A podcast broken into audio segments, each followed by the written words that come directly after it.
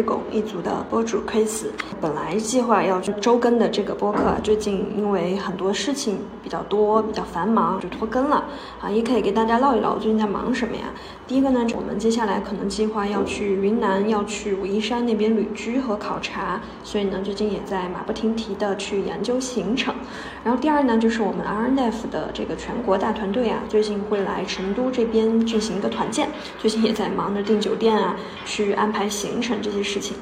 然后第三呢，是我的兴趣爱好确实也比较多。最近呢，也是呃有很多的这个马拉松的比赛在备赛，同时也会参加一个近期的 Mr. Miss 的一个这个演唱会，所以最近的这个时间就确实是安排的比较的满。那这个也是接着拖更了，好，所以今天呢抽空赶紧把我这一期想要跟大家去聊的分享的一个话题，赶紧抽时间把它给录上。今天跟大家去探讨和聊这个话题呢，我相信，如果说你现在陷入到一个职业的瓶颈或者生活的一个瓶颈，会发现，嗯，现实当中的很多东西不是你想要的，那么我建议你可以好好听一下今天的这一期的播客，因为今天这期播客我可能会从四个维度去聊一聊，可大部分朋友也许正在面临的一些问题，比如说，当你觉得。你被拒绝，或者你的合理诉求提出来被别人拒绝的时候，我们应该用怎么样的心态去思考这个问题，你才能更快的站起来？第二呢，我们会去聊一聊，就是关于命理这个问题。就很多人喜欢算命，或者很喜很喜欢去呃算一些什么星座、星盘什么东西去预判未来。那我们到底应该以什么样的视角去看待这个命理？它对我们才会更有推进的作用，而不是反向的去反噬我们。然后第三呢，就是大家可能日常的生活当中都有一些目标，都有一些想要去达成的这个方向，但是我们很容易陷入到一种无聊的状态，会觉得我的生活好平常呀，看到别人的朋友圈，看到别人的微博晒的这种吃吃喝喝和丰满的这种人生状态，你会觉得很羡慕，反观自己就会觉得平淡如水，我们就会产生那种。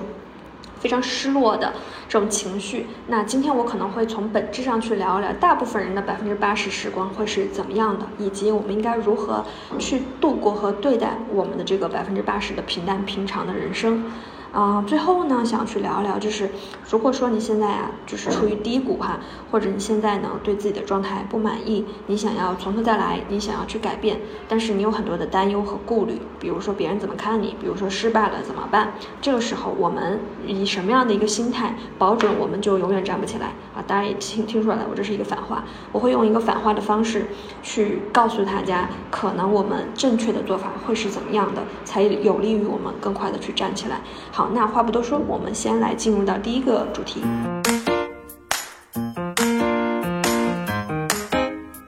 在生活当中，我们一定会有被拒绝、被否定，以及我们想要得到的东西合理化的一些诉求被不合理的拒绝和不合理的去呃否定的时刻。这个时候，如果我们想要被打倒了，然后不站起来，我给大家两个非常有用的方法。第一个就是你。就这么去思考，你被否定了，你被拒绝了，就是这个人他是你的敌人，他和你有仇，全世界以你为敌，你就这么去思考，这么去想，就一定可以站不起来。第二个呢，就是如果说我们被打倒了，或者我们被拒绝了，我们让自己一直的沉浸在悲痛和恐惧的情绪里面，不去寻找解决办法，那么我们也一样可以如愿以偿的不站起来。好，大家听我这么去讲，也知道我是在开玩笑。其实，我通过这个反否定的这个方式，是在回答大家这个问题，就是生活当中我们的一些呃难题遇到了，比如说你被裁员了，比如说你的合理的一些诉求被非非合理化的一些呃这种城市去去去拒绝了，或者说去嗯回应了。这个时候，我们正常人的思维都会觉得那个人一定跟我有仇呗，或者我们那个方案提出来被否定了，他一定是跟我有意见呗，他看不惯我呗，我们会有这样的一些想法。那当我们有这样的想法之后，我们要么就是跟我就开始产产生情绪对抗，你就是跟我有意见，或者说就产生恐惧，那他一定是要害我，他肯定是看不惯我，或者是他对我有什么样的一些深仇大恨之类的。不管是恐惧还是愤怒，其实你都解决不了这个问题，以及你是没有思维去思考我应该怎么样去找到这个事情的破局点的。那正确的做法是什么呢？其实呢，我们如果能换一个角度去想，我们的生活是生活在一个问题被解决，又会产生另外一个问题的世界里。所以问题是常态，没有问题才不是常态。而当出现了问题之后呢，你要明白，如果一个人拒绝你，包括 HR 他提出要裁员你，其实大概率这个问题一定是有他的利益诉求点，或者说，可能他会，当然举裁员的例子未必合适啊，或者说我们的其他的一些你的正确的一些想法，可能或者你的方案被否决之类的这种情况，那你一定要去思考。对方到底为什么要去否定？其实未必会以你为敌，或者他未必是真的针对你。你对他来说可能只是一个画像，只是众多面当中的一个而已。他甚至可能都没有具象到你这个人本身啊！你对他来说只是一个画像，只是一个用户，或者只是一个合作方。那在这个时候，我们要去思考的点，那他在意什么？什么是他更看重的东西？有什么东西可以钳制住他？这样的话，我们就可以从那一种跟对方的这种对抗，认为他是你的敌人，变成我能试图想把他去拉到我的阵营里面，是或者说哪怕不能变成合作方，也能找到第三选择，就是找到一个我们共赢的方式跟方法。那在这个过程当中，自然而然我们就不会陷入到愤怒或者是恐惧的情绪当中了，因为不不论是在愤怒还是恐惧当中，其实我们都是多巴胺在分泌，这个时候就是或战或逃。那这种状态里面，人是不可能理性的去处理问题的。你兽性的那一面会出来，你人性的那一面会降低，你不会游刃有余。所以生活当中，我们遇到一个或者问题，或者被拒绝、被否定，其实我们要想站起来就很简单。第一，你要剥离开对方，未必是针对你，他可能只是想，他也是奉命行事，或者他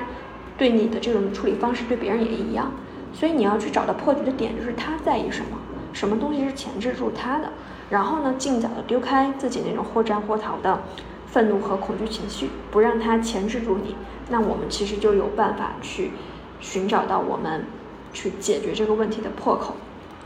然后呢，第二，关于命理啊，我经常会听到很多朋友跟我去讲啊，诶，哪个大师给他算过啊，所以他这辈子会怎么怎么样？他遇到这些问题，他能怎么怎么样？于是呢，你会发现，当这一些新的问题出现之后呢，这个时候他其实可以选 A，可以选 B，但他往往会倾向于去选呃大师跟他说的那一个论证的方向。原因他觉得他就是那样。呃，原先早先呢，其实我也比较相信这些东西，也是总是遇到抉择比较困难的时候呢，就喜欢去请一些大师帮我去看一看，我应该怎么做选择，我应该选 A 还是选 B。所以以前的这种思维就会把命理这些东西认为它是一个预判。它是帮我们去避免麻烦、避免风险，让我们少走弯路的一个预判。但是现在，你随着经历的事情越来越多，随着一些想法和思维的变化，我对待这个问题的看法发生了一些跟以前不一样的地方。那我从原先的那种就是尝试把它认为是一种预判，是一种帮我们规避问题和麻烦的这种工具。变成了，我觉得它就是一个中性的，帮助我们退一步、站远了去看待自己和看待自己处境的观察我们的一种视这个思维的视角而已。啊，这么讲什么意思？就命理也好，或者我们去看星盘也好，不是说我们去看了之后，哎，知道这个事情你做了是祸是福啊，是好是坏，并不完全是。因为其实大部分的这种祸福它是相依的，可能当下你买了一套房，当下你升职升官儿啊，或者你年入百万，对你来说是你现在很喜悦的一件事儿，对你是一个福。但可能下一秒这个福就会演发成为一些你需要去担忧的祸啊，比如说买了之后你要去操心，对吧？怎么样去处置它，或者要去装修，或者因为它可能因为你收入增加，你可能会有一些其他的新的麻烦和问题等等等等。所以其实任何事情它都是相对的，可能当下的我们的所有的痛苦，其实是来源于之前很多事情的一个快乐，一定是这个样子。所以，那我们能够把这个东西想明白哈，你就可以发现，呃，命理这个东西啊，它不是绝对，它不是帮助你去走一个万无一失的这样的一步好棋，更多帮你退一步，看得更全面，能够更更详实的去关注观察我们自己，去看到一些我们常有的这种既定思维。下看不到的一些面，就是占有一个东西，可能是我们想要去看到的。那我们退一步，站远了去看不占有它，我们会怎么样？以及我们拥有其他东西又会怎么样？所以关于可能呃命理或者我们去认认识它，那我不太认可的一种思维，因为大师可能讲了自己呃会怎么样，自己是什么样一个性格，于是呢。做任何选择的时候，就不断的再去自我印证。啊，这个时候你会觉得，哎，大师说的真真对，我就是这样一个性格，我就是逃避，或者我可能这个人就是就是，嗯，小打小闹，没有办法去做成大事哈。那这样它就会导致你在去做一些决策，或你该用尽全力的时候，你就会想到这句话。于是呢，你就会不断的去再用行为去印证这句这句话。其实最后到最后你会发现，不是大师他说的有多对，而是你自己信了，你并且不断的再去自我印证，不断去证实它。所以我觉得我们去看待命理，其实更多的，我觉得是他在帮我们站远了去观察我们自己，而不是去帮我们自我印证。啊，这是最近的一个比较强的一个感受。然后第三呢，就是，呃，我们每一个人一生当中一定会有很多的。呃，大的这种高光的时刻，这些高光的时刻，比如说你升官这个，或者说你的晋升职级，或者你一下子财富的跃迁，或者你读书的时候获得好成绩，啊，工作上取得一些什么样的成就，孩子呢，嗯，怎么样的一些成绩，这些东西都是非常美好的。但是你会发现，生活当中啊，大部分的时间它其实都不是高光时刻，它可能都是稀疏平常和平淡。啊，那我们如果能想清楚这一点啊，就不再会是为了下一次你刷朋友圈看到别人的朋友圈是怎么的这个晒哈，多么炫酷，然后去产生一种懊恼这种情绪，因为每一个人都这样，可能他晒出来的那些东西是他想让你看到的东西，或者说也许那个人的百分之二十，所以我们怎么样去对待我们的这个人生，其实本质上也是体现了我们怎么样去对待这百分之八十和百分之二十的时间。你当然可以为了那百分之二十的高光时刻去。呃，隐忍去克制你这百分之八十的稀疏平常，然后你就觉得凑合，啊不重要，我就是为了那百分之二十美好的，其他的我觉得都是呃怎么凑合怎么来，当然这是你的选择。那这样的话，你的一生当中的百分之八十都是由凑合构成，啊，但是你也可以选择说，我这百分之八十我就呃认真的去对待它，我去感受它。哪怕它不是所谓的高光时刻，它可能平常喝一口茶，嗯，看一下书，吃一口饭，走路行走，或者你就是外面观云看天气，或者是你每一天的上下班的这样一个路上，但你依然非常珍视它，你觉得它就是你的很重要的一个部分。你在这个时刻，你可以用嗯这种不耐烦或者你觉得不重要、不在当下的这种心态去对待它，但你也可以每一分每一秒你都是很认真的去感受。去感知，然后你让自己沉浸在这种喜悦当中。那这样的区别就是，那如果我们能用百分之八十这个时间去喜悦的对待，你人生当中大部分的时间其实都是在喜悦当中。这个时候，那至于那百分之二十的高光时刻哈，它来到，你会觉得哦很幸运；它没有来到，你也不会觉得很沮丧，因为你那百分之八十已经过得很完满了。所以这个呢，就是很多人可能一直为了一些目标在隐忍，最后最后发现结果没有达成，但是呢，可能是付出了身体，付出了时间，甚至一些生命的代价，觉得就是挺不值得的。然后最后一点呢，想去呃跟大家聊一聊，可能我们在生活当中有的时候会发现，我们很在意别人的眼光，当下你觉得你不对，其实当下不是你想要的，可是迈不开腿，原因就是因为你觉得别人会怎么看你呢？或者你这么做，万一失败了怎么办呢？好，其实我很建议大家，我们如果越早能够把别人怎么看，或者外界对你的这个反馈，跟你做这个事情本身抽离开来，并且我们能够尽早的丢开啊不蒸馒头争口气这样的一种思维模式，那也许你可以离你想要的生活更近一些。如果你有发现会嗯了解，就是其实我之前在极客里面也有聊到过，我觉得大部分人的这种慕强啊。他都是看结果的，他并不是会在意你在做成这个事情之前你有多努力，你体不体面，或者你的这个姿态放的有多么的低，他们不在意，因为根本就没有人去关注。大部分人在意的还是你做成这件事情之后你成了，成王败寇嘛。所以我觉得大家的思维负担也好，或者大家的一些过滤了，因为没有人比你更在意你自己。那如果你现在对当下的不满意啊，你去维持那种所谓表面的这种体面，其实是没有意义的，因为没有人在意。但如果说你能踏踏实实的沉下来，嗯，去重新开始，去给自己一个全新的机会，不要让那些附加的别人怎么看，呃，别人怎么去想，成为你的一个枷锁。你能迈开腿，你能能屈能伸，其实才是一个我觉得真正能够活出自己、被人尊尊敬的一个人。嗯，所以今天啊，今天唠唠叨叨跟大家去聊了四个方面，也是我最近在跟很多团队成员和对我们比较感兴趣、想转行的一些朋友去沟通，我觉得比较集中的一些问题啊。那看似好像不相关，但其实我觉得这些问题是可以串起来的。嗯，我们生活当中大家都很相信命，但实际上命不是别人给你预判出来的，而是我们通过这种命数命理去更全面的观察自己，然后可以靠自己去把它活出来的。就是你是你自己的观察者，你的生、你的人生或者你的你的生活过成什么样子，其实不是别人帮你算出来的，而是你自己的每一个当下的决策去决策出来的。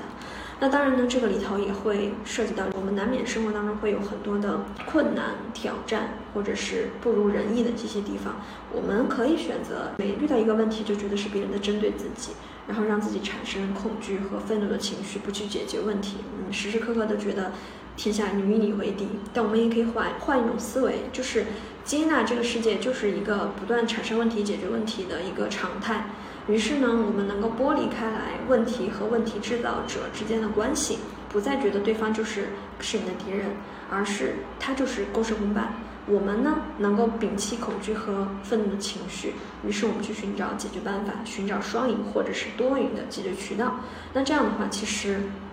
你就会不再是觉得有问题是多么大不了的一件事情的一个状态。啊，然后遇到问题呢，也可以更加游刃有余的去处理和解决。当然呢，这个过程当中也会出现一个，就是说我们生活当中一定会对某一些时刻寄予众望，啊，希望它就是实现它，然后去达到它。这个过程是怎么样的都不重要啊，甚至说为了去达到一些这人生的重要目标，牺牲平常的健康、时间、亲密关系的质量等等。但事实上，你会发现，人的一生呢，其实百分之八十的时间都是来自于稀疏平常，而那些所谓的高光啊，其实它占比不到百分之二十。所以呢，如果我们希望自己真正的可以提高生命的这个质量，提高我们的幸福感，不妨去，你可以尝试去优化那百分之二十，但它占比很低，而且不一定它能实现。但你能做到的最直接的，也是马上可以改变的，其实就是你去优化你那百分之八十的时间，把你那百分之八十稀疏平常，变得。嗯，有意义，活在当下，可以让它更好的被对待。每一刻你都是可以正念的。那么，其实你是你去，嗯，优化你整个这个人生的这个体感、体验感，其实是会更更直接、更有效的一种方式。啊，然后最后呢，如果说当下你对自己的状态不满，那么我们如果能够尽早的摒弃掉别人怎么看、不争馒头争口气这样的一些思维呢，其实你可能会离你想要的东西会更近一些。以上呢就是今天跟大家去唠叨的四个方向。那这里呢，我也做一个预告，在接下来的一段时间呢，我们 RNF 呢可能会在全国的不同的一些城市做一些活动。嗯，那如果说接下来你对我们团队以及我做的这个事情感兴趣呢，也欢迎大家呃联系我啊，跟我去交流。另外呢，就是我们可能即将会呃近期计划的去云南的一些城市，比如大理，比如说腾冲。芒市、宝山等等这样的一些地方去旅居和考察。如果说你是从其他城市过去，也在旅居，也欢迎联系我。我们如果有机会的话，可以线下约见一下，呃，更多的去交流和学习。好，那以上就是今天的播客，我们下期再见。